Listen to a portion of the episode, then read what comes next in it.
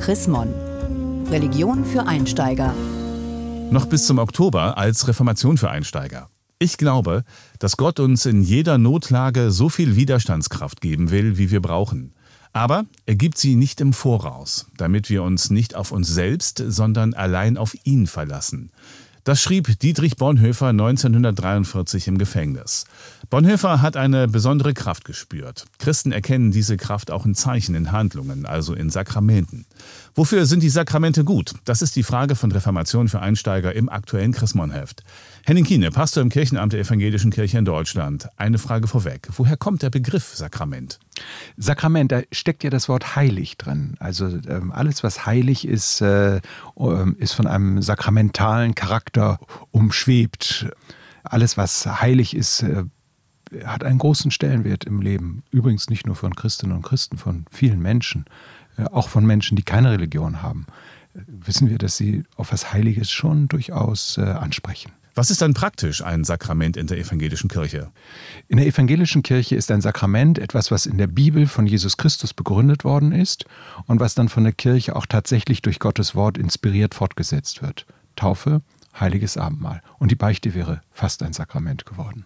Warum haben sich die Reformatoren von der katholischen Kirche bei den Sakramenten abgesetzt? Alles, was die Reformation versucht hat, neu ins Bewusstsein der Kirche zu bringen, konzentriert sich darauf, dass das Wort Gottes, also das, was Jesus Christus gesagt hat und was in der Bibel bezeugt ist, in der Gegenwart, im gegenwärtigen Leben der Kirche eine Rolle spielt.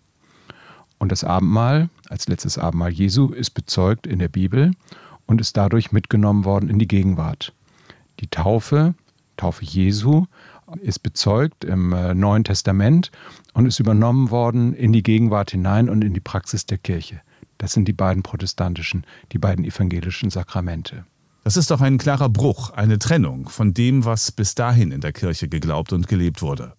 Die Reformationszeit hat sich nicht als Zeit der Trennung verstanden, sondern als eine Rückbesinnung auf das, was im Neuen Testament tatsächlich eine Rolle gespielt hat.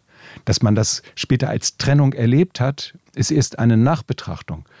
Die Reformatoren wollten keine Spaltung und keine Trennung einer Kirche von einer anderen, sondern sie wollten eine Erneuerung der Kirche von innen heraus. Und da spielt natürlich die Frage nach den Sakramenten eine ganz erhebliche Rolle. Äh, dadurch, dass man sich zurückbesinnen wollte auf die Gnade Gottes und auf das Wort Gottes, äh, gibt es da auf einmal Zuspitzungen, die sich so im Laufe äh, der Kirchengeschichte so nicht mehr ergeben hatten. Im aktuellen Christmann-Heft wird Philipp Melanchthon zitiert, Sakramente seien Erinnerungsstücke zur Einübung des Glaubens. Würden Sie das heute auch noch so unterstützen? Unbedingt. Wir brauchen Dinge, an denen wir Erfahrungen festmachen, die Generationen überleben und bis in die Gegenwart hinein äh, erhalten bleiben. Ich möchte mal ein anderes Beispiel als äh, das Christmannheft äh, bemühen. Wer zum Beispiel zu Hause ein, ein Foto von seinen Großeltern hat, wird dieses Bild mit einer besonderen Wertigkeit ansehen und sich freuen, dass es das gibt, weil es Erinnerungen verbindet von der Vergangenheit äh, bis in die Gegenwart rein. Wir haben zum Beispiel zu Hause ein, ein Stück von der Berliner Mauer, das 1989 aus der Mauer herausgebrochen worden ist und das uns jemand geschenkt hat. Das ist für uns eine ganz zentrale Erinnerung daran, dass wir damals in diesem Herbst dabei gewesen sind. Mit etwas Wagemut könnte man sagen, es ist ein Sakrament äh, von einer großen Zeit, die ohne viel Mühe die Erinnerung von damals wieder zur Gegenwart macht. Wenn ich nicht getauft bin, dann fehlt mir ja auch nach evangelischer Sicht ein Sakrament. Komme ich dann trotzdem in den Himmel? Im Chrismon-Text schreibt Autor Burkhard Weiz, ja, nicht nur Sie, auch andere, also nicht nur die Getauften kommen in den Himmel. Wie sehen Sie das? Also ich glaube, dass ähm, Chrismon an dieser Stelle viele Leserbriefe bekommen wird, auf dem Hintergrund des Beitrages von Herrn Weiz. Ich glaube, dass es gut ist, wenn wir über das Leben anderer Menschen in Gottes Ewigkeit kein Urteil fällen.